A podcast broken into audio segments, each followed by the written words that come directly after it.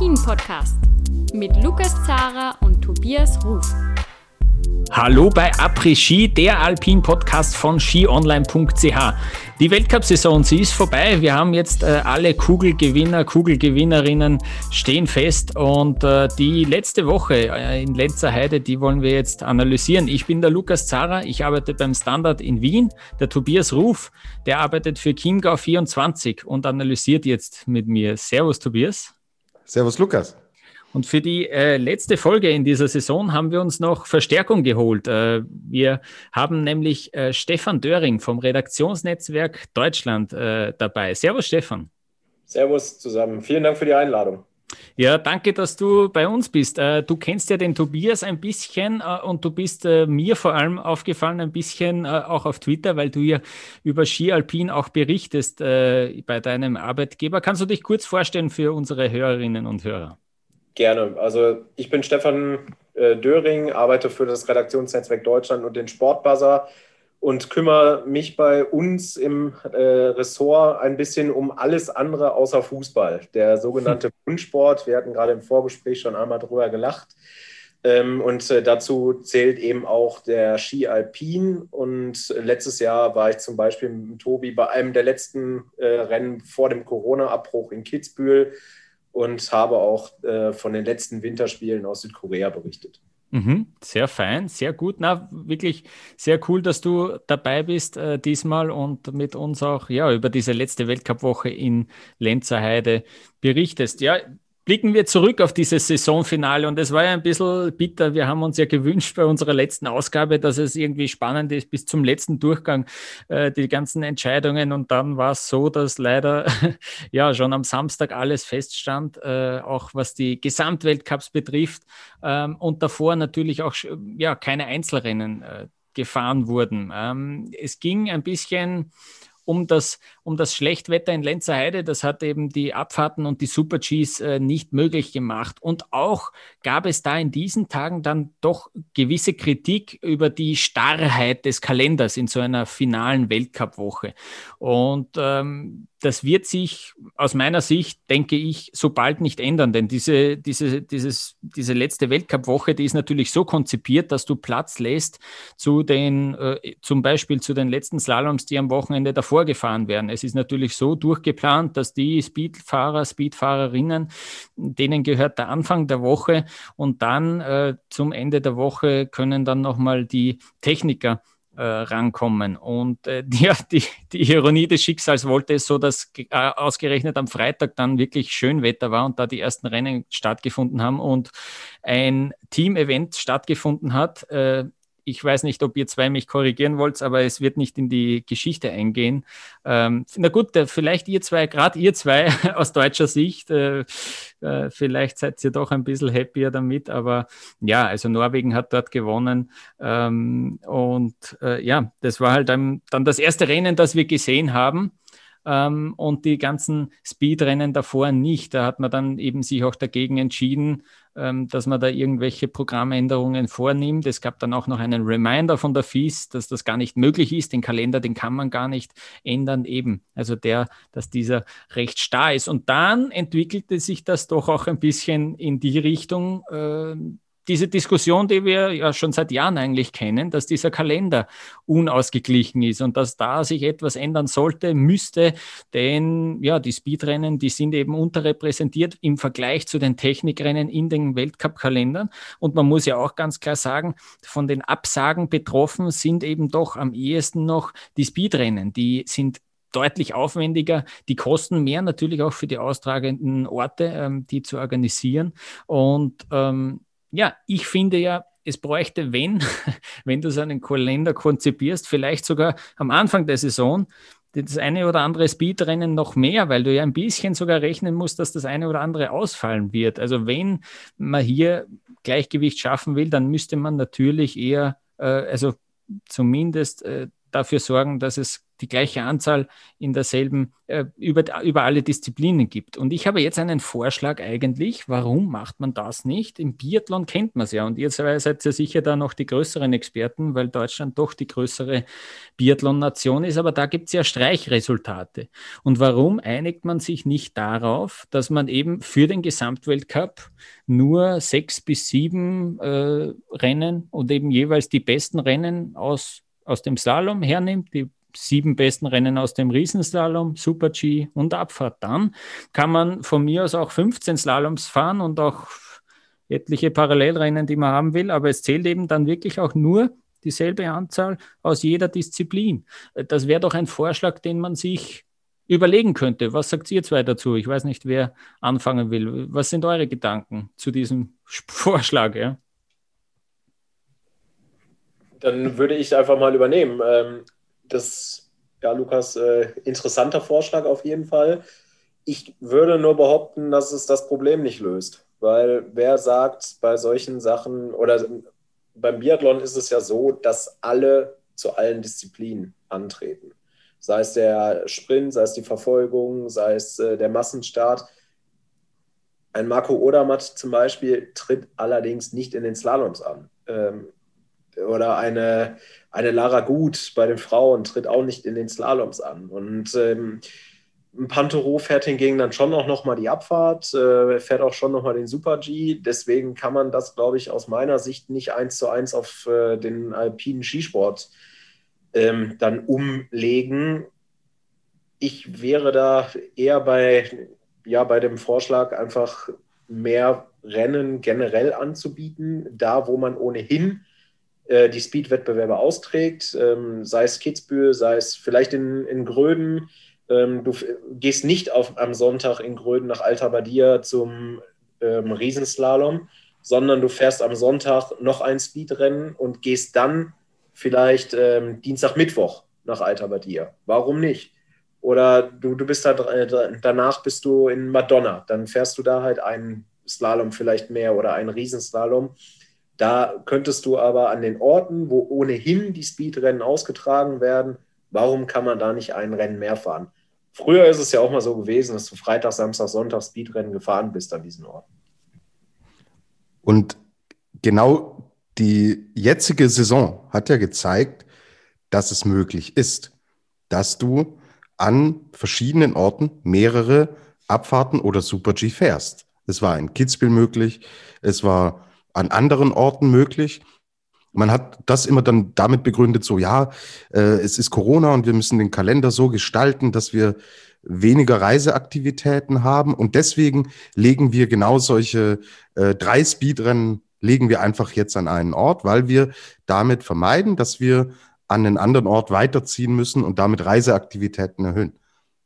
Also klar, es ist natürlich absolut möglich und du kannst natürlich ähm, dann sagen, hey, lass uns die Trainings machen am Mittwoch und am Donnerstag. Freitag, Samstag fahren wir die Abfahrt und Sonntag fahren wir Super G. Also Stefan, ich bin voll und ganz bei dir. Find die Grundidee, Lukas, von dir allerdings auch nicht schlecht. Muss ich schon dazu sagen. Was wir, ähm, was wir, glaube ich, aber als Grundbasis schaffen müssen, ist, um eine Art Streichresultate irgendwann vielleicht einbeziehen zu können, ist, dass wir von vornherein ein ausgeglichenes Feld haben. Also 20 Speedrennen, 20 Technikrennen. Und nicht 21 Technik und äh, 19 Speed, 20, 20. Und dann könntest du als nächsten Step mit, mit Streichern dir vielleicht wirklich was überlegen. Aber Mai Lukas, wir haben den Podcast seit zwei Jahren und wir reden ja immer drüber. Wir reden immer drüber, ist es überhaupt möglich, als Speedfahrer äh, die große Kugel zu gewinnen? Kilde hat uns äh, letztes Jahr bewiesen, es geht. Ihm haben da auch einige Faktoren dann hinten raus in die Karten gespielt, reden wir, glaube ich, nachher noch drüber.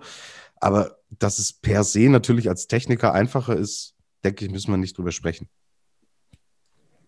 Grundsätzlich ist es, glaube ich, auch so, dass du also bei Lukas, der Vorschlag von dir ist insofern äh, interessant, weil du damit vielleicht wieder den kompletten Skifahrer ausbildest. Also wir, wir haben ja in den letzten Jahren oder Jahrzehnte ist es inzwischen ja eine Entwicklung im alpinen Skisport gesehen, dass es immer weiter zu Spezialisten geht. Man hat dann zwar so einen Pantoro, der dann, der fährt dann auch nochmal eine Abfahrt und einen Super-G, aber wie, wie gesagt, ähm, sein Konkurrent in dieser Saison, Marco Odermatt, der fährt halt die technischen Disziplinen oder den, den Slalom, den fährt er nicht. Mit deinem Vorschlag, mit Streichresultaten, könnte man vielleicht wieder in die Richtung gehen, dass man solche Leute hat wie eine Maria Höfel-Riesch es war, wie es eine Linze Wonn zwischendurch zumindest mal gewesen ist, wie es ein Axel Lund Zwinder zwischendurch mal gewesen ist. Die, die darauf ausgebildet sind, alle Rennen zu fahren. Und positiver Nebeneffekt wäre vielleicht, dass man eure so heißgeliebte alpine Kombination einfach streichen könnte. Ja, sehr gut. Ja. Bei den Frauen gibt es das ja doch noch ein bisschen zumindest. Der Petra Vlova ist ja wirklich Monsterprogramm gefahren. Ich bilde mir sogar ein, Sie haben gesagt, sie ist äh, alle Rennen gefahren. Ich habe das dann nicht nachgeschaut. Ähm, Michelle Giesin ist, glaube ich, in Garmisch, kann ich mich erinnern, ist sie ein Rennen zumindest nicht gefahren. Also die hat ein, zwei Mal äh, ausgelassen. Genau das Parallelrennen ist sie auch nicht gefahren. Aber da gibt's noch, da kommt das noch ein bisschen öfter vor. Aber eben bei den Männern äh, sehen wir sowas nicht. Und ja, vielleicht würde es in die Richtung gehen. Fakt ist, um das jetzt abzuschließen, wenn man sich den Long-Term-Calendar, wie er heißt da, äh, von der FIS äh, ansieht, äh, da ist nach wie vor dieses Ungleichgewicht auch in der nächsten Saison vorhanden. Ja, da gibt es ein paar Parallelrennen auch. Es gibt auch die alpine Kombination, die wieder vorkommt. Und es gibt natürlich auch wieder ja, ähm, mehr Slaloms. Vor allem ist bei den Männern dieser, dieser Unterschied noch größer. Da gibt es noch eine größere techniklastige äh, Ausrichtung äh, als bei den Frauen. Also das wird uns sicher noch, äh, sicher noch begleiten. Ja? Aber diese Diskussion hat es jetzt in dieser letzten Woche auch wieder gegeben. Einen zweiten Punkt, den ich äh, erwähnen will, ist ähm, ein spannender Aspekt, den Henrik Christoffersen aufgebracht hat. Der ist im Riesenslalom äh, am Samstag war es, äh, nach dem ersten Durchgang ins Ziel gekommen und hat gesagt äh, in die Kamera mehr oder weniger, this is not GS. Also das ist, äh, das hat mit Riesenslalom nichts zu tun. Und äh, ich habe mir, ja, ist natürlich schwer dann, was meint er jetzt wirklich damit? Und er ist dann äh, zum ORF gekommen, zum Interview und hat das ein bisschen präzisiert. Er hat nämlich gesagt, dass dieser erste Durchgang gar nicht den Regularien entspricht, äh, die die FIS vorgibt. Und das fand ich spannend, das habe ich mir ein bisschen genauer jetzt ähm, angeschaut. Es gibt in den, in den Regularien steht, dass äh, für einen Riesenslalom ein Berg mit äh, Höhendifferenz zwischen 250 und 450 Meter vorgegeben sein muss. Also die Strecke, das muss die Strecke haben und das ist natürlich in Lenzerheide der Fall gewesen. Da haben wir 400 Höhenmeter gehabt. Und das Reglement schreibt auch vor, dass man 11 bis 15 Prozent dieser Höhenmeter dann als drehende Tore stecken muss. Ja? Also wenn man 11 bis 15 Prozent hernimmt von diesen 400 Höhenmetern, dann sind wir bei einem Bereich von 44 bis 60 Toren die wirklich drehend sind. Also da sind eben diese Doppeltore, äh, die zählen dann auch nur als ein, äh, als eine Richtungs, äh, als ein Richtungswechsel. Und wenn man sich diesen ersten Durchgang jetzt ansieht, ja, der hatte 45 Tore und 43 drehende Tore. Also eines zu wenig als das, was das Reglement hergibt. Das Lustige war ja dann, dass sein Trainer, der norwegische Trainer, den zweiten Durchgang gesetzt hat. Und der war, ja, ich äh, muss das jetzt nochmal genauer nachschauen, dass ich kein Blödsinn erzähle. Der war ja, sage und schreibe, 13 Sekunden langsamer als der erste Durchgang. Ähm, das ist bemerkenswert, weil auch im Reglement geschrieben steht, äh, folgende Passage, die lese ich jetzt vor auf Englisch. The course setters should take care that the difference between the winning times of each run will not be too great. Also es ist ein sehr loser, äh, also ein sehr loser Satz, aber da steht geschrieben, dass der erste und der zweite Durchgang, die sollten sich nicht allzu gravierend unterscheiden. Jetzt war der erste Durchgang eine Minute eins lang und der zweite Durchgang 1,13, 1,14 lang. Ja? Also das ist dann schon, ich würde das schon als deutlich, wirklich gravierenden Unterschied äh, beschreiben. Es haben sich ja dann auch einige gewundert, dass das extrem drehend ist ja, äh, es ist einfach so, dass dieser zweite Durchgang dann eben schon dem Reglement entsprochen hat. Und jetzt wird es noch besser. Äh, Christoffersen hat auch gesagt, dasselbe hatten wir in Kranzka Gora, da war es bei beiden Durchgängen der Fall. Auch das habe ich nachgeschaut. Da war es tatsächlich so mit den ganzen Höhenmetern, äh, es wären 48 bis 65 drehende Tore vorgegeben gewesen und es waren in beiden Durchgängen 47 Tore gesetzt. Also ein Tor zu wenig als das, was eigentlich im Reglement steht. Von diesen 11 bis 15 Prozent von der Höhendifferenz, die gesteckt werden müssen. Und das ist schon bemerkenswert. Tobias, du hast das ja auch einmal erwähnt, schon in dieser Saison jetzt, äh, dass diese Siegerzeiten im Riesenslalom viel schneller geworden sind. Ja? Also da gibt es eine deutlich direktere Kurssetzung, die irgendwie ja einfach so hingenommen wurde. Und Christoffersen ist halt dann einer, der, der den Mund aufmacht, das macht er gern. Und in dem Fall finde ich es cool, dass er es äh, erwähnt hat. Und in dem Fall verstehe ich nicht, warum es dieses Reglement gibt. Da gibt es dann einen Kurssetzer und da gibt es auch zwei Trainer oder zwei, sogar Athletenvertreter, die dann mitgehen müssen und sich das anschauen, ob das alles passt. Und äh, dass das keinem auffällt, das wundert mich ein bisschen. Ähm, das wollte ich euch so mitgeben. Ja, und jetzt wissen wir natürlich, warum Christoffersen den Gesamtweltcup nicht gewonnen hat. ja, genau. Das ist ja, ja. so nicht klar. Also. ja, es hat ihm einfach zu wenig gedreht, ja, aber es ist ja. schon bemerkenswert, ja. Mhm. Nee, das, das stimmt. Lukas, bin ich bei dir, aber und gut, dass er es auch sagt, ja, ja, aber klar, man kann natürlich auch eigene, ja, äh, Enttäuschungen natürlich auch immer mit anderen Dingen argumentieren. Ich würde mir von ihm, wir, wir, wir werden ja noch eine Awardshow machen, wo es dann auch um Enttäuschungen der Saison mhm. geht. Kann mir vorstellen, dass der Name da fallen wird, jetzt ohne was zu spoilern. Und Selbstreflexion habe ich relativ wenig gehört, aber okay, lassen wir so stehen und ist durchaus ein interessanter Aspekt. Und das sieht man halt doch auch, was ich echt überraschend finde, wie ein Reglement einfach, ja, dann doch irgendwie aufgehoben wird. So. Mhm, ja. Und irgendwann sagt man halt so, ja, machen wir halt, jetzt war es mal eins weniger, dann machen wir mal zwei oder drei weniger und ja, irgendwann fahren wir nur noch parallel. Da sind wir ja aber auch genau bei der Entwicklung in den letzten Jahren, die Christoffersen jetzt ja auch angesprochen hat. Es ist, glaube ich, auch nicht das erste Mal, dass er sich grundsätzlich äh, beschwert hat, dass die Riesenslaloms zu schnell werden, dass die, äh, ich weiß, ich glaube, es war vorletztes Jahr schon, da hatte sich, er sich auch schon einmal beklagt, dass die Riesenslaloms immer mehr zu Super-Gs werden. Ja, sein Trainer hat dann äh, das komplette Gegenteil gesetzt. Ähm, hm. Er passt ihm zumindest vom Lauf her dann auch ein bisschen besser, weil er schon eher aus dem Slalom dann auch kommt. Aber grundsätzlich ist es natürlich die Frage, was will der Zuschauer auch sehen und äh, welcher Sport ist attraktiv und ähm, darauf äh, oder darüber habe ich während der Saison auch mal mit Markus Waldner gesprochen. Äh, da ging es dann auch um so Themen wie Verletzungen. Ich ähm, komme mit Sicherheit ähm, nochmal drauf, irgendwann zurück. Oder habt ihr ja auch schon sehr, sehr viel darüber gesprochen, aber eben auch um die Attraktivität des Sports. Und ähm, ja, schnelle Rennen sind sicherlich attraktiver für den Zuschauer vom Fernseher als diese unfassbar drehenden Kurse wie jetzt im zweiten äh, Durchgang in Lenzerheide. Das hatten, ich weiß, äh, ich hatte Eurosport geguckt zum Beispiel und hm. äh, Guido und Frank haben das eben genau so gesagt. Ne? Und mehrfach, für sie ist es nicht der attraktive Sport, weil es viel, es ist langsam, es ist äh, drehend.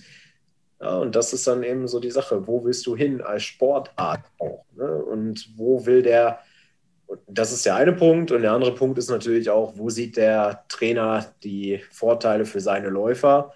Und im Super, im Riesenslalom ist es ja auch so, dass immer mehr Speedfahrer daran auch teilnehmen. Und je schneller dann natürlich ein Riesenslalom gesteckt ist, desto mehr lohnt es sich für einen Speedfahrer da auch anzutreten. Das ist auch logisch. Mhm. Ja, sehr spannend. Ähm, bin gespannt, in welche, in welche Richtung es gehen wird. Vielleicht ist das auch ein bisschen bewusster gemacht, dass es, dass es den Speedfahrern dann doch noch leichter fällt. Du hast es äh, richtig gesagt. Ich denke da auch an ein paar Österreicher. Eine Ramona Siebenhofer tut sich jetzt äh, überraschend leicht und gut und schlägt sich wirklich gut im Riesenslalom ein. Matthias Meyer probiert es immer wieder mal im Riesenslalom zu starten. Ja, ähm, gibt einige andere Beispiele. Ja, vielleicht ist es auch wirklich bewusst gewählt. Aber ja, äh, spannender Aspekt auf jeden Fall auch noch. Und einen dritten Aspekt habe ich jetzt auch noch, der vielleicht ein bisschen weniger mit dem wirklich absoluten Sportlichen zu tun hat. Über die ganzen Kugelgewinnerinnen sprechen wir dann gleich ausführlich. Aber wir müssen noch kurz klären, was war da los mit Lara Gutberami? Also im allerletzten Rennen der Saison, im Riesenslalom, äh, was war passiert? Sie ist äh, gestartet und dann war ihr Rennen schon wieder vorbei. Sie ist einfach, ähm, ja, sie ist nicht zum nächsten Tor gefahren. Äh, in ein, Einfahrt dieses Steilhangs, der wirklich ja, beeindruckend und gute Bilder ge geliefert hat, wie ich finde, äh, da hat sie auf einmal aufgehört äh, zu fahren. Und ähm, was ich, also mein erster Gedanke war das nicht. Ähm, bin gespannt, was ihr zwei dazu sagt, aber im ORF ist sofort irgendwie davon die Rede gewesen, vielleicht protestiert die, vielleicht macht die das jetzt äh, absichtlich bewusst und will ein Zeichen setzen. Ähm, Fakt ist, also auch, auch in, in der AD oder im ZDF, weiß ich jetzt nicht genau, aber auch Felix Neurath hat das, glaube ich, äh, dann so ausgeführt. Äh, es ist ihr alles zuzutrauen. Es könnte auch wirklich als Protestaktion verstanden werden. Äh, sie hat sich dann selber äh, zu Wort gemeldet, einfach in diese Richtung, dass sie nicht mehr bei Kräften war. Sie hätte es probiert, sie hat das schon beim Einfahren gemerkt und in den Tagen davor, dass sie nicht mehr im Vollbesitz ihrer Kräfte war. Und alle waren irgendwie überrascht, auch in ihrem Trainerteam. Sie hat nämlich anscheinend niemandem etwas gesagt, dass sie irgendwie besonders schwach wirkt oder so. Ähm, sie hat aber gesagt, sie will nichts riskieren, bevor sie sich da im Ende des Steilhangs irgendwie das Kreuzband reißt. Äh, sie hat das schon einmal in der Vergangenheit getan, dass sie da irgendwie über das Limit geht. Äh, sie will lieber vorsichtig sein, allerletztes Rennen in der Saison. Sie hat auch gesagt, sie macht jetzt einmal zwei Wochen überhaupt komplette Pause. Im April gibt es dann nochmal Materialtests, aber jetzt will sie mal nichts nichts vom Skifahren irgendwie äh, hören. Ähm, da will sie nichts riskieren. Also sehr spannend und obwohl sie sich ähm, zu Wort gemeldet hat, äh, nach wie vor ein bisschen ein Fragezeichen dahinter. Stefan, wie hast du diese Aktion mit, miterlebt? Ich muss auch sagen, ich äh, saß überrascht vorm Fernseher, als es nach drei Toren auf einmal Feierabend gewesen ist. Gut, es ging für sie um nichts, aber mhm. wenn es das gewesen ist, was sie angeführt hat als Argument, dann lasst das Rennen doch komplett aus. Dann, mhm. also so ist es unsportlich rübergekommen.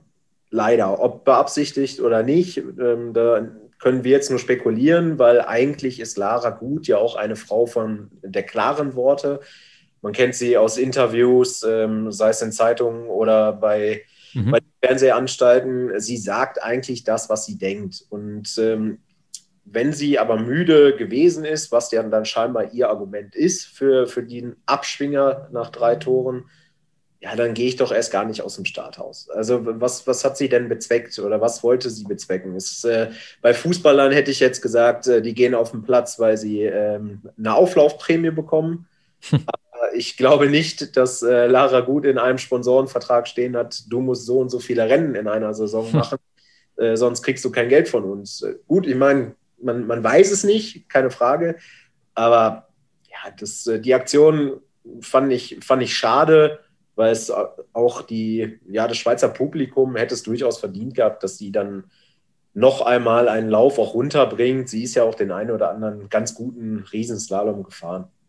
Ähm, ich habe ja, sie hat, sie hat gesagt, nach zwei, drei Toren hat sie eben gemerkt, es ist irgendwie, es ist das schlechte Gefühl, das hat sie bestätigt und deswegen hat sie dann auch abgeschwungen. Und man hat ja auch in diesen, in diesen äh, Slow-Mos dann gesehen, dass sie irgendwas zu sich selbst noch sagt. Ich habe wirklich das ein paar Mal versucht, auch irgendwie, vielleicht kann man da Lippen lesen oder so. Sie hat ein paar Worte zu sich selbst gemurmelt, aber ja, es war irgendwie äh, ganz schräg. Äh, Stefan, du nochmal. Ja. ja, aber das ist doch. Ähm die gehen ja, die fahren sich auch ein, die sind ähm, auf der Piste besichtigen, die sind, ähm, bevor die ja das Starthaus verlassen, sind die ja drei, vier Stunden schon auf den Beinen. Und ähm, ja, die, die geht ja nicht kalt aus dem Starthaus raus. Und dann merkst du doch eigentlich vorher schon, ob es, ja, ob es dir jetzt taugt an diesem Tag oder ob es äh, irgendwie nicht passt, ob das Wetter nicht passt, ob die Pistenbedingungen nicht passt. Sie kennt die Piste in Lenzer Heide, das ist äh, ja Heimatgebiet und es ist ja nichts, was sie jetzt überrascht hätte. Und deswegen, ja, ich finde es ein bisschen, bisschen komisch, die ganze Geschichte. Mhm. Aber äh, glauben wir einfach mal. Tobias, was machst du dir aus? Welchen Reim machst du dir draus? ja, ja, mir, mir hat es halt ein bisschen zu lange gedauert, bis dann eben jene Erklärung kam. So, ähm, wenn das wirklich der Fall ist und sie merkt es, will kein Risiko eingehen, es geht wirklich um nichts mehr, Mhm. Ja, okay. Dann natürlich hundertprozentiges Verständnis. Sicherheit geht immer vor. Aber runterfahren, sofort das nächste Mikro holen und sofort sagen, was Sache ist. Also, ich meine, ich empfange keinen Schweizer Fernsehen, aber äh, ich habe durchaus zwischen äh, ARD, die auch mit Julia Scharf ähm, jemanden vor Ort hatte und ORF hin und her geswitcht und äh, da war einfach ein Rätselraten da und keiner wusste so wirklich, was ist denn jetzt los? Und das bietet dann jenen Interpretationsspielraum, den wir schon angesprochen haben. Und ja, ich meine, das eine Lara gut. Äh, jetzt noch mal ein bisschen Switchback zum ursprünglichen Thema mit den Wetterkapriolen. Äh, die hatte ja durchaus wirklich noch Re Optionen auf den Sieg im Gesamtweltcup. So, in ihrer Heimat Lenzerheide. Stefan, du hast angesprochen, kennt sie gut, ja, das ist Heimat. So, da will sie und hat sie die Chance, wirklich eine überragende Saison ihrerseits unglaublich zu krönen. Dann werden diese Rennen abgesagt, dann ist man äh, bei jedem äh, Tutti Frutti Weltcup ja, kann man hin und her schieben. Ach ja, komm, äh, Wetter ist nicht so gut für die Abfahrt, mach mal die am, äh, mach mal die am Sonntag, Super G dafür am Samstag und drehen wir hier ein bisschen rum. Aber nein, das Reglement für Saisonfinale, das ist in Stein gemeißelt. Da äh, lässt sich nichts dran drehen.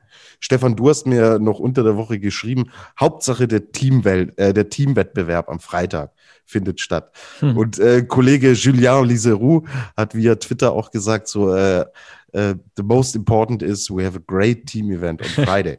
So. ja. Und ja, das Sole Laragut, die natürlich ähm, nach außen immer so ein bisschen ja, auf Understatement macht und so, ja, Gesamtweltcup schaue ich nicht drauf und ja, schauen wir mal. Na klar schaut sie drauf.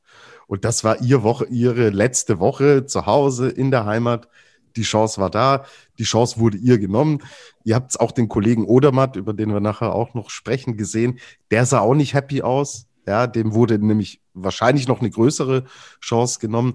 Also da, da liegt halt irgend so was drüber. Ja, wenn diese, wenn Abfahrt Super G gelaufen wäre, alles gut und äh, sie hätte das ganz regulär auf der Piste gegen Vlhova verloren, dann, dann schwebt nicht dieses, dann ist nicht dieses Geschmäckle in der Suppe.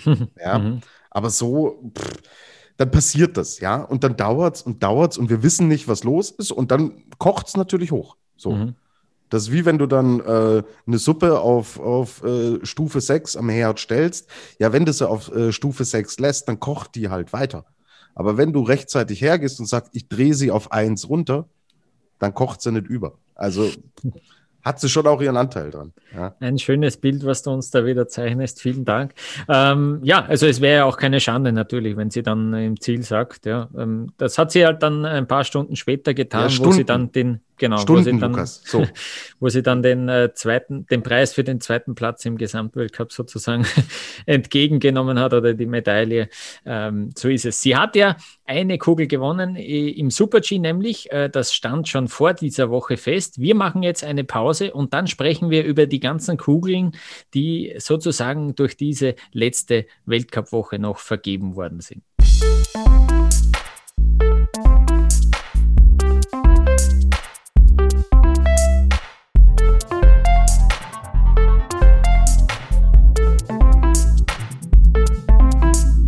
Die letzten Rennen der Saison, die sind vorbei und wir kennen jetzt auch wirklich alle Sieger im Weltcup. Äh, Alexis Pointerot hat es dann tatsächlich äh, ins Ziel gebracht, sozusagen. Er ist Gesamtweltcup-Sieger, das Ziel, das er jetzt schon seit vielen, vielen Jahren verfolgt eigentlich.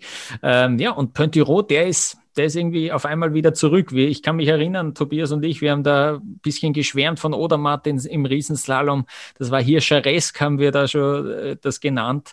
Und ja, so schnell kann sich das Blatt wenden. Das haben wir echt in dieser Saison echt auch schon öfter gesehen, dass er jetzt äh, plötzlich Pointero wieder der ist, der teilweise über eine Sekunde Vorsprung hat im Riesenslalom. Er hat es also geschafft, mit einem Sieg im Riesenslalom äh, hat er sich die Riesenslalomkugel geholt und auch gleichzeitig den Gesamtweltcup. Wir haben einen Einspieler von Alexis Pointero, wie er auf diese ganze, ja, auf diese ganze Situation am Samstag nach diesem Sieg äh, reagiert. In the last weeks, it was really special with a lot of pressure, and uh, everybody was expecting that I will, I will win the overall globe already last week in Kranjska Gora. At least it was one of the my worst week in, in the whole winter, and So I came here and I was just thinking about what I have to do, and I was really focused on myself, not nothing else.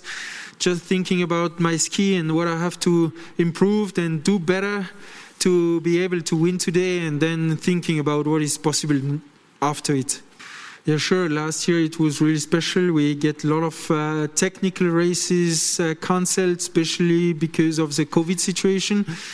And this year it was at least the opposite. Uh, they cancelled some the last Super G, they cancelled the last uh, downhill. The Super G was for me also quite good here because it's my only S victories. But as we said, um, last year was not so lucky, the end of the winter for me, and uh, this year it was probably more uh, on my side. It's uh, what I always say the, the overall globe is you have to be there, you have to be there the whole winter, you have to be there on many podiums, you have to be there also when it's not your day, but sometimes you need also the right number, the right day, or you, you need you need the belly light when for sometimes it can be snowing, or you need a little bit of uh, um, luck, we can say. And um, I think that this year it was it was going the right the right direction from me. Pontero erwähnt, also wie, ja, wie bitter das im letzten Jahr war, als plötzlich die Saison äh, ja zu Ende gegangen ist, da viele Rennen ausgefallen sind. Jetzt ähm, hat er auch sozusagen ein paar Gedanken auch an Marco Odermatt, der um dieses Speedrennen in der letzten Woche umgefallen ist. Und weil ich es auch auf Twitter hin und wieder gelesen habe, ja, der Pontero, dem hat die FIS doch auch diese Kugel ein bisschen geschenkt. Ich glaube, das können wir deutlich abstreiten. Stefan, Alexis Pontero, das ist äh, durchaus ein würdiger Gesamtweltcupsieger, oder? Absolut. Also da brauchen wir, glaube ich, gar nicht drüber zu diskutieren, auch wenn ich es natürlich gerne gesehen hätte, wenn wir die Speedrennen in dieser Woche gehabt hätten oder in der letzten Woche gehabt hätten. Ähm, ob es nochmal eng geworden wäre, aber Alexis Pantero, der Panther, äh, hat endlich zugeschlagen. Äh, das kann man, glaube ich, wirklich so sagen. Und ich meine, welchen besseren Tag hätte es denn jetzt dafür gegeben als den 30. Geburtstag? Also es war, es war sein Geburtstag. Es ist, bevor er das Starthaus verlassen hatte, die obligatorische FIS-Einblendung stand äh, Happy Birthday. Und dann schwingt er unten ab äh, nach ja, einer unfassbar guten Saison. Also da, da braucht man ja braucht man wirklich keine an, anderen Worte darüber zu verlieren, als das, dass er im, vor allem im Super G dominiert hat, ähm, im, im Riesenslalom dominiert hat, Entschuldigung. Ähm, auch wenn die Weltmeisterschaft aus seiner Sicht äußerst bescheiden gelaufen ist, äh, hm. das kann man, glaube ich, auch so sagen, ist er doch dann am Ende der verdiente und der kompletteste Fahrer in dieser Saison gewesen, zumal er eben in allen Disziplinen auch gestartet ist. Das kann man, äh, kann man ohne Probleme sagen und äh, er ist in Frankreich, ist er jetzt eine Legende geworden, endlich. Das hat er sich verdient äh, als Gesamtweltcup-Sieger. Und ähm, natürlich profitiert er ein bisschen am Ende von den Absagen der Speedrennen. Ähm, vielleicht wäre der Druck auch noch mal ein bisschen höher gewesen, wenn Odermatt in Abfahrt und Super G tatsächlich hätte nachlegen oder vorlegen können. Aber so, ich meine, er wird am Sonntag auch noch mal Dritter im Slalom. Also das mhm. komplett, äh, komplett verdient. Absolut äh, der beste Fahrer dieser Saison. 1260 Punkte hat er am Ende auf dem Konto. Marco Odermatt auf Platz 2 mit 1093, also da dann ein Unterschied von gut 170 Punkten am Ende äh, ist dann doch noch ja, recht deutlich ausgegangen. Tobias, was sagst du noch? Äh, willst du noch was ergänzen zu Alexis Pointiro? Lukas, es wird lyrisch. Rainer Maria Rilke, der Panther. Sein Blick ist im Vorübergehen der Stäbe so müd geworden, dass er nichts mehr hält. Ihm ist, als ob es tausend Stäbe gäbe und hinter tausend Stäben keine Welt. Der weiche Gang geschmeidig starker Schritte, der sich im allerkleinsten Kreise dreht, ist wie ein Tanz von Kraft um eine Mitte, in der betäubt ein großer Wille steht. Nur manchmal schiebt der Vorhang der Pupille sich lautlos auf, dann geht ein Bild hinein geht durch der Glieder angespannte Stille und hört im Herzen auf zu sein. Der Panther von Rainer Maria Rilke. So, es geht hier in diesem wirklich historischen Gedicht von 1902 um die Gefangenschaft eines wilden Tieres zwischen den Stäben. Und es ist so, steht so ein bisschen auch so für den Menschen in sich, der nicht frei sein kann, der immer durch, durch diese Stäbe blockiert ist. Und jetzt drehe ich das Ganze zu meinem Freund Alexis Panthiro, dem Panther. Das kann jetzt schon noch mal echt äh, so für den Herbst der Karriere, kann das schon noch mal echt Dinge freisetzen. Glaube ich, darf man nicht unterschätzen. Er hat so lange darauf hingearbeitet und ohne einen Marcel Hirscher wäre er es ja schon längst geworden. Dann kommt diese letzte äh, Saison, wo dann Hirscher endlich nicht da ist. Also wir wissen, er hat eine Kombinations-WM-Goldmedaille gewonnen. Aber Stefan, Grüße nochmal an vorhin. Wir wissen, was unsere Kombination uns wert ist. So, der ganz große Titel, der fehlt. Dann passiert in Cortina auch das im Riesenslalom. Er hat diesen großen Vorsprung, bringt es nicht runter. Letzte Saison er, er hätte ja wahrscheinlich aller Voraussicht nach das, äh, das schon noch gewonnen Richtung Saisonfinale mit all den Technik-Events, die da noch gekommen wären im Vergleich zu Kilde. Nee, ist wieder nichts geworden. Und jetzt stellt euch vor, er hätte es auch dieses Jahr nicht gepackt.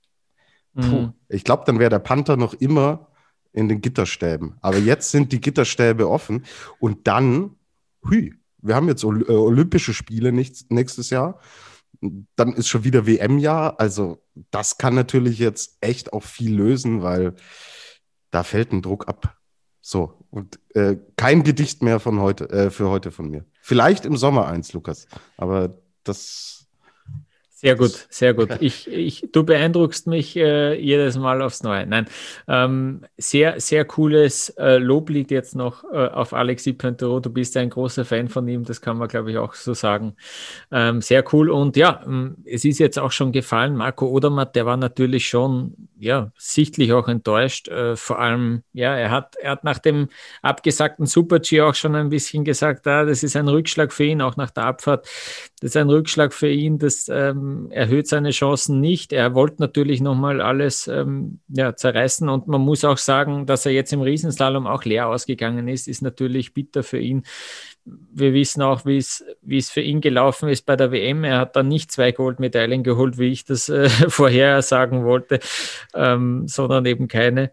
Ähm, ja, also am Ende steht er irgendwie ein bisschen mit leeren Händen da, obwohl er eine unglaublich äh, coole Saison gefahren ist. Und äh, ja, ich hoffe einfach äh, auf dass das, dass das nächstes Jahr, vielleicht gibt es da dann noch ein, zwei andere Namen, die da mitspielen können vorhin, dass das ein richtig cooler Zweikampf, Dreikampf, Vierkampf wird um die große Kugel. Aber Marco oder Matt, um den müssen wir uns sowieso keine Sorgen machen, wenn er gesund bleibt. Ähm, ja, Stefan. Ich meine, guck dir, guck dir mal Marco Odermatt das Alter an. Also äh, der wird noch ein paar Jahre haben, wo er den Gesamtweltcup abgreifen kann, wenn er verletzungsfrei bleibt. Und Marcel Hirscher hatte nicht umsonst damals gesagt, dass das sein würdiger Nachfolger sein wird. Und seien wir ehrlich, so wird es kommen. Hm. Dass er es in diesem Jahr nicht geschafft hat, okay, aber die nächsten Jahre, ich glaube, er wird, er wird den Gesamtweltcup dominieren. 23 Jahre alt ist Marco Odermatt. Um zwei Jahre älter ist Petra Vluhova und sie hat ähm, die große Kristallkugel bei den Frauen gewonnen. Ähm, es ist äh, passiert in diesem Slalom, ähm, der, wo sie, wie das festgestanden ist, jetzt nicht unbedingt allzu viel Freude gezeigt hat. Es fiel ihr zu Beginn vielleicht ein bisschen schwer, da in Freude zu verfallen. Auf der anderen Seite, ich habe schon so viele Rennen von ihr gesehen. Ich weiß noch immer nicht, wie ich sie am besten lesen kann. Sie ist nicht so ganz leicht durchschaubar. Ähm, leider haben wir keinen Einspieler von ihr. Ich hätte euch auch gerne ähm, einen ge ge ja, gebracht von ihr. Aber ähm, sie ist, ja, sie ist wirklich die, die beste und die kompletteste Skifahrerin gewesen in dieser Saison. Ist, wie gesagt, äh, alles gefahren. Tobias, ähm, ja, Petra Vlova, wie kann, wie kann man diese, diese Kristallkugel jetzt einschätzen? Ja, so ein bisschen sind schon auch Ähnlichkeiten zum Panther da, zu Pantero, weil es auch bei ihr natürlich ein absolut großes, riesiges Ziel war, endlich mal diese, äh, diese große Kugel zu gewinnen und dann natürlich da jemand vorneweg steht, der eigentlich qua Talent und qua ähm, Fügung dann doch noch diesen Schritt voraus ist. Den Schritt, den Hirscher immer Pantyro voraus war, war Schifrin ihr immer voraus. Und das war extrem schwierig. Dann hatten wir letztes Jahr eine ähnliche Ausgangsposition. Okay, sie war nicht so nah dran wie Pantyro an Kilde, aber auch sie hätte natürlich letztes Jahr, bevor dann äh, die letzten Rennen abgesagt wurden, hätte sie schon eingreifen können auch noch und hat sich auch anders vorgestellt, dass eine Brignone da ihr, also wenn eine Schifrin auslässt, muss Petra Vlhova da sein. Aber letztes Jahr war dann Federica Brignone da. So. Und dann nagt es natürlich irgendwann. Und dieses Jahr war das klare Ziel, hey, ich will die große Kugel gewinnen. Und sie hat es geschafft, sie hat es durchgezogen. Das ist, man hat, äh, ich habe heute dann auch noch äh, Bilder gesehen von der Siegerehrung und das Strahlen war, war groß und war riesig. Es ging halt auch noch um die Slalomwertung und ihr kennt Petra Vlhova, den, wenn du den Ehrgeiz in Flaschen abfüllst, ja, äh, dann, dann wirst hm. du verhaftet, wenn du die Flaschen zu Hause hast weil das wirklich am, äh, weil das wirklich über die Le äh, Legalität hinausgeht, was du dann da äh, zu Hause bunkerst. Das ist einfach Ehrgeiz und das gesamte Team und alles arbeitet darauf hin, diese große Kugel zu gewinnen.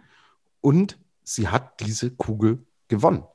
Und sie hat es auch wirklich verdient gewonnen, weil wenn wir uns anschauen, was sie für eine Bilanz dann auch hinlegt, A, sie ist alles gefahren. Ja, hey, es ist ein Gesamtweltcup.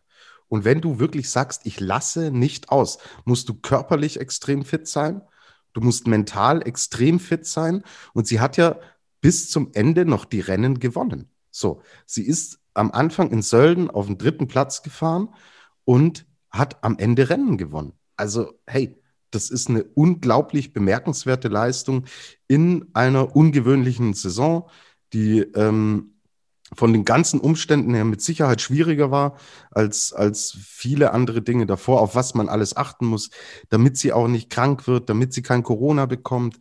Ähm, ja, das ist halt maschinell. Also professioneller kannst du es nicht machen. Unterstützung von allen Seiten. Wir haben über den Regierungsflieger gesprochen in Ohre. Wir haben auch darüber gesprochen, dass sie in Levi damals, ganz am Anfang der Saison, dass sie da wirklich schon zwei Wochen halt vor allen anderen da war. Mhm. Nach Sölden, Koffer gepackt, nicht nach Hause, nicht ein bisschen chillen, hoch nach Levi, ackern, ackern, ackern und da den Grundstein legen. Und so. Slaloms mit vier Sekunden Vorsprung gewonnen hatte. Voilà. So, und dann gewinnt sie halt in Levi äh, im November zwei Slaloms, holt da jeweils 100 Punkte und sagt dann zwei Tage später, ach, da ist ja parallel in Lech Zürs ist das Einzige, ich fahre mal hin und ich gewinne. Und Lukas, du erinnerst dich an die Folge damals, als ich gesagt habe, wie die äh, diese extreme Streckung in ihrem Arm, dass die auch noch den Finger ja. nach vorne schiebt, um diese eine Mini-Hundertstel im Fotofinish vorne zu sein. Und so hat sie damals auch dieses Parallelevent gewonnen.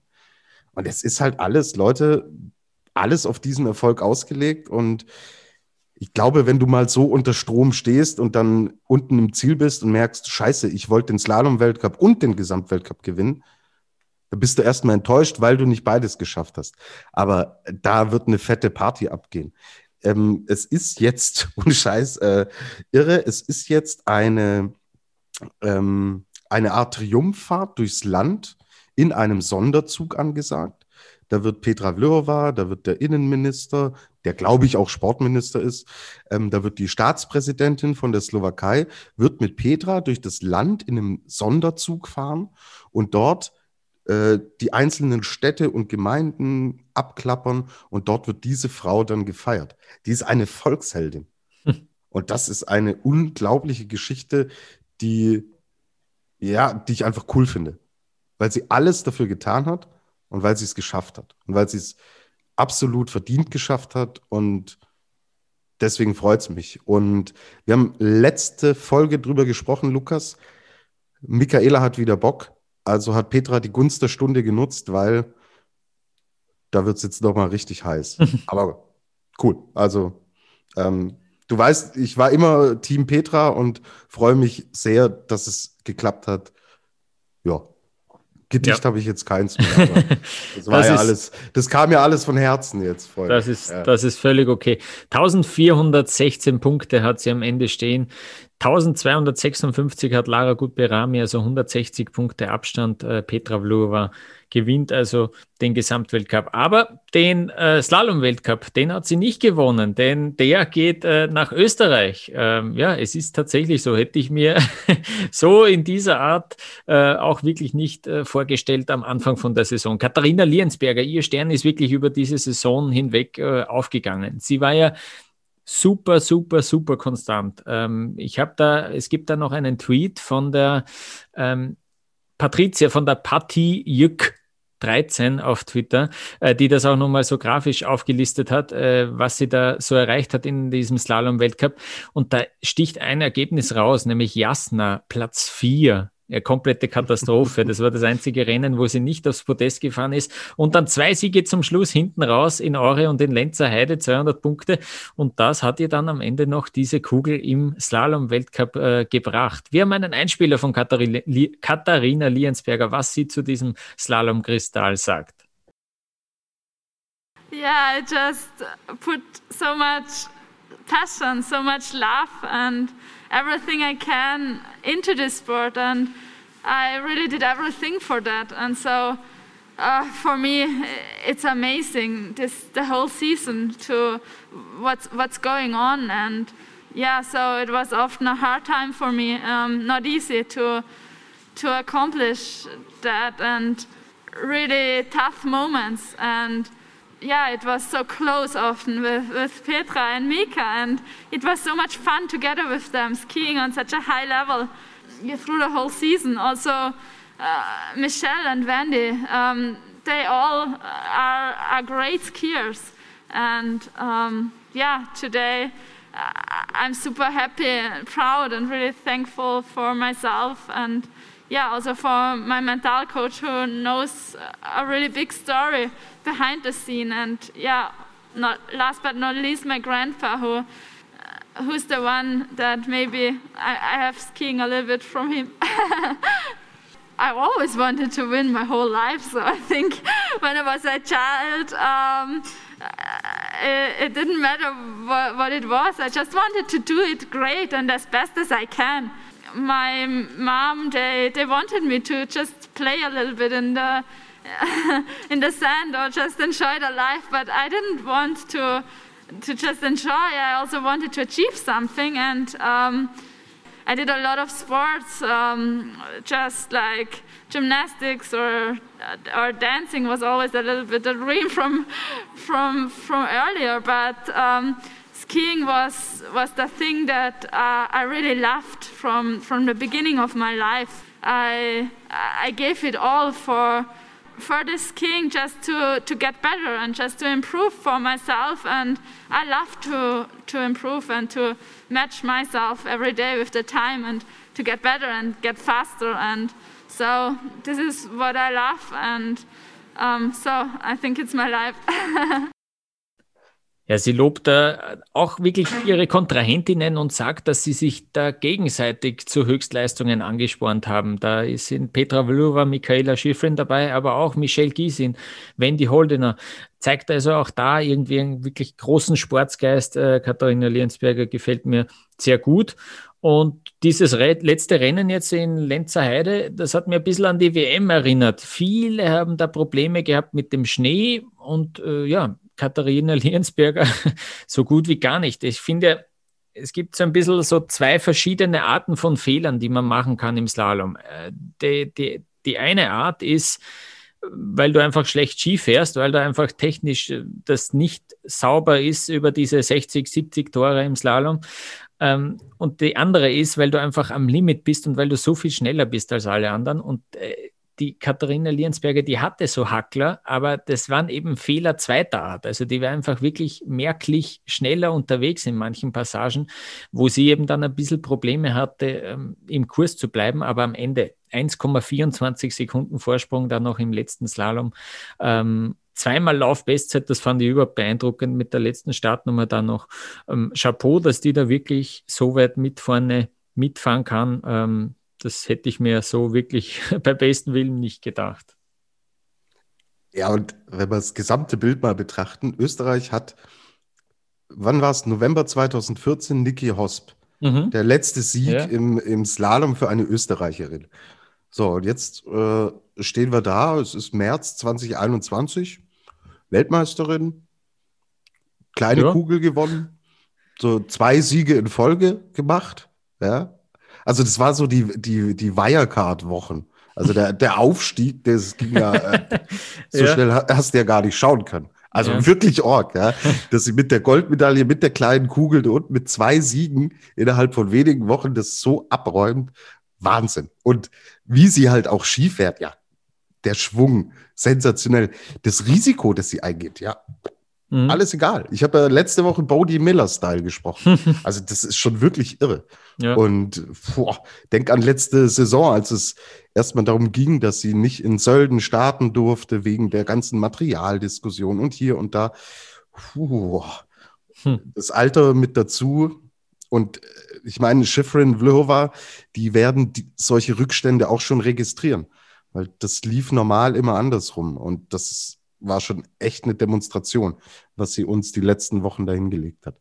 Diese Materialgeschichte, das war einer der ersten Themen in unserem Podcast mhm. überhaupt, die wir irgendwie so kontroverse Themen, die wir besprochen haben. Da hat sich dann auch der ÖSV mal zu Wort gemeldet und uns ein bisschen berichtigt, weil ich in einem Nebensatz das äh, falsch zusammengefasst habe aus ÖSV-Sicht. Also da waren wirklich ja, die Nerven äh, im Spiel und wirklich, da ging es hin und her, da waren wirklich die Details ganz entscheidend und jetzt, äh, ja, so, so schnell kann es gehen. Jetzt ist sie da wirklich die schnellste.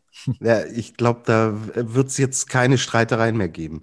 Wer ja. wen wie ausstattet und ob sie deswegen ausgeschlossen wird. Also zur Not heißt, äh, kommt der Schröcksnadel und sagt, ich leg dir Swarovski-Steine unter die Ski. Hauptsache du fährst. Wobei da darfst du nicht zu voreilig sein. Äh, guck auf den norwegischen Verband und hätte ja. noch was.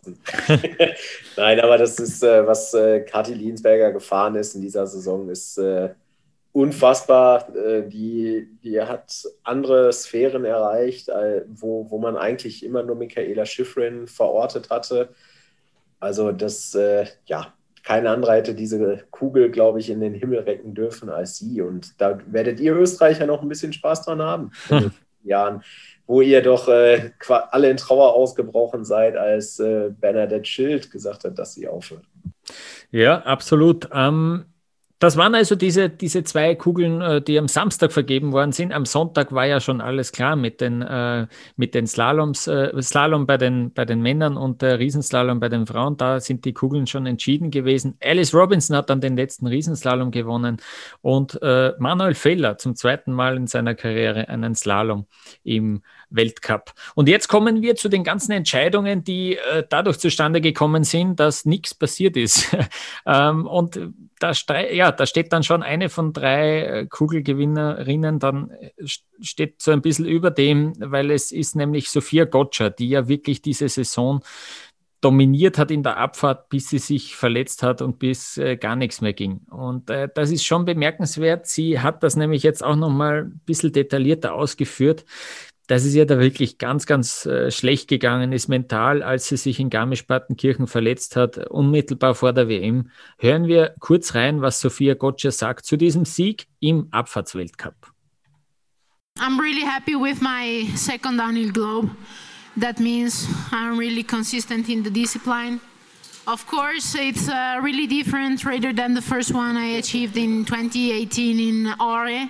Because I played until the end and uh, I won it uh, with Lindsey Vonn still racing, so it has a different taste. Uh, but at the same time, I'm re- uh, a bit sorry that we didn't get the, to race here today because uh, for a sort of fairness, I should say. But at the end, uh, missing two downhills, I still had 70 points of advantage. So that was huge and that was really consistent, and I'm happy. Yeah, the, the, the injury itself uh, killed myself. When I was um, in the slope in uh, Garmisch and uh, I was laying down and I knew I had an injury and I felt like I wanted to disappear from planet Earth. I had really 20 first days in which I had no reason to get up in the morning, and it was really, really tough mentally and in my soul. But then uh, the doctor told me that if I put my effort, I could have been there in Lenzerheide for the finals. So I said, okay, let's try, let's put everything I have. It was unbelievable how quickly I healed up. And I had just three days of skiing, but that doesn't mean I was skiing slow in those days. Zum zweiten Mal in ihrer Karriere gewinnt Sophia Gotcha die Kugel, die Kristallkugel in der Abfahrt nach 2017, 2018. Und da finde ich schon äh, spannend, sagt sie, das war ganz anders, weil damals auch noch Linze Wong gefahren ist. Also sie auch in dieser in dieser Phase erwähnt sie nochmal äh, Linze Won, äh, die, die Allzeitgröße im, im Skifahren, äh, finde ich sehr bemerkenswert. Und äh, ja, auf der anderen Seite beschreibt sie auch, dass sie ja irgendwie keinen Grund hatte, aus dem Bett äh, zu steigen, unmittelbar nach dieser Verletzung in Garmisch, äh, wo dann die WM sozusagen gestrichen war für sie, wirklich bemerkenswert. Und äh, dass irgendwie Lenzer Heide auch noch so eine Motivation wieder war, die sie dann aufgerappelt hat, ähm, dass sie da auch äh, starten könnte, ähm, ist ja dann wetterbedingt nicht dazu gekommen. Stefan, wie hast du diese, diese ganze Saison von der Sophia Gotcha miterlebt, diese extrem dominante Saison äh, in diesen Rennen, die sie dann gewonnen hat auch? Das ist äh, unglaublich. Also das ist, glaube ich, der, der Stern, worum er, oder der, das Wort, äh, mit der man die Saison überschreiben kann. Es sind die fünf Siege. Sie ist äh, immer aufs Podium gefahren und dann auf einer Touristenpiste äh, das Knie kaputt. Das muss man sich ja auch mal überlegen beim Ausfahren, beim bisschen äh, Spaß haben, weil, weil das Wetter zu schlecht ist. Äh, dann verpasst sie ihre Heimweltmeisterschaft. Also das muss, äh, das muss man sich, glaube ich, aus italienischer Sicht auch mal überlegen. Äh, klar, für, für einen DSV-Starter wäre es auch schlecht, wenn er in Garmisch eine WM verpasst. Für einen ÖSV-Starter wäre es tragisch, in Schladming nicht an den Start gehen zu dürfen, zum Beispiel. Aber der Italiener an sich oder die Italiener, die sind ja sehr, sehr emotional, sehr, sehr heimatverbunden auch nochmal. Und dann kurz vor der Weltmeisterschaft wird dir gesagt, Sophia, äh, das war's. Die Saison ist vorbei. Und äh, ja, dann, ich hätte es unfassbar gerne gesehen, wenn sie in Lenzerheide auf die Piste gegangen wäre, einfach um zu sehen, was geht da wirklich? War es ein, in Anführungszeichen, PR-Gag, dass sie wieder hätte starten dürfen? Oder wäre sie wirklich so konkurrenzfähig gewesen, dass sie wieder um den Sieg gefahren wäre? Was ja unfassbar krass gewesen wäre. Es wäre sensationell. Ja, das muss man sich dann ja auch mal auf der Zunge mhm. zergehen lassen. Aber es gibt, glaube ich, keine verdientere Abfahrtskugel-Siegerin als Sophia Goggia, die diese Disziplin seit Jahren dominiert. Also du, du hast es gerade angesprochen, selbst als Lindsay Bonn noch gefahren ist, hat sie die Kugel gewonnen. Und das ist ja, also mehr muss man dazu ja nicht sagen. Das ist, äh, das ist Wahnsinn. Ähm, sie ist die beste Abfahrerin der Welt.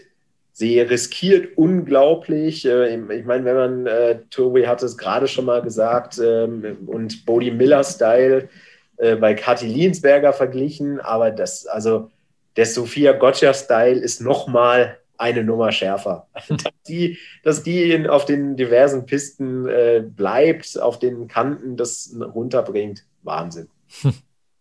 Sehr gut, ja. Äh, Sophia Gotcha gewinnt also diese Kugel in der Abfahrt bei den Frauen. Und dann gibt es noch zwei Kristallkugeln, ja, bei den Männern im Speed-Bereich, die dann auch vergeben worden sind. Ähm, ja, leider ohne einen letzten Höhepunkt sozusagen. Ich beginne mit Vincent Kriechmeier, der die Kristallkugel im Super-G gewonnen hat. Und das ist, ähm, ja, das ist die erste Kristallkugel in dieser Disziplin seit Hannes Reichel 2008. Da ist es also auch schon einige Zeit jetzt her äh, für Österreich. Ähm, da waren die Norweger in den letzten Jahren vor allem immer sehr dominant. Äh, letztes Jahr ja noch dann Mauro Kavietzel, äh, mit, mit Mauro Kavietzel, ein Schweizer, in dieser Disziplin siegreich gewesen. Und ja, Vincent Kriechmeier, der hat jetzt dann doch von einer Genugtuung ein bisschen gesprochen. Und äh, wenn er das äh, über sich selbst sagt, dann ist das irgendwie, der, der, setzt ja so hohe Standards an sich selbst andauernd. Und jetzt sagt er, ich kann sehr stolz sein auf mich. Äh, und dieser Satz, der hat irgendwie bei ihm gefühlt noch mehr Gewicht, weil der ist äh, nie zufrieden mit sich selber. äh, so so kommt es immer wieder rüber.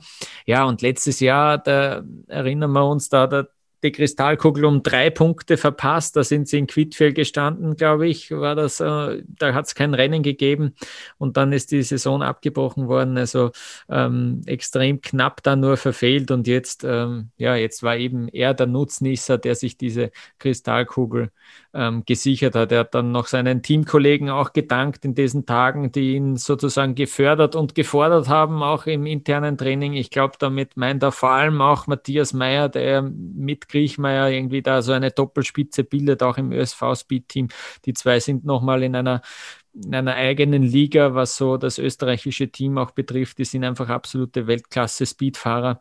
Und Vincent Griechmeier, der war einfach ja in dieser Disziplin sehr, sehr konstant. Und was mir auch gefallen hat, ist, dass er dann auch bewusst sehr tiefe Nummern nimmt, äh, Startnummern nimmt im Super G, der ist sich seiner Sache dann doch teilweise sehr, sehr sicher. Der weiß immer, der legt sich immer einen Plan zurecht, den er dann umzusetzen versucht. Und der Plan ist ähm, in diesem Jahr wirklich aufgegangen. Also Vincent Kriechmeier hat da jetzt auch eine Kristallkugel nach seinen zwei Goldmedaillen von der WM. Eine, eine herrliche Saison sicher für ihn. Und ähm, dann spiele ich den Ball jetzt nochmal zum Tobias, äh, der sich ja noch ein bisschen einmal den, den, die Saison von Bert Voits Revue passieren lässt. Äh, der Bert Voits, der die Abfahrtskugel äh, gewinnen konnte. Genau, also es ist seine vierte und sie wird aber ähm, in, auf seinem Fensterbrett. Und Lukas, du weißt schon, auf was ich jetzt anspiele.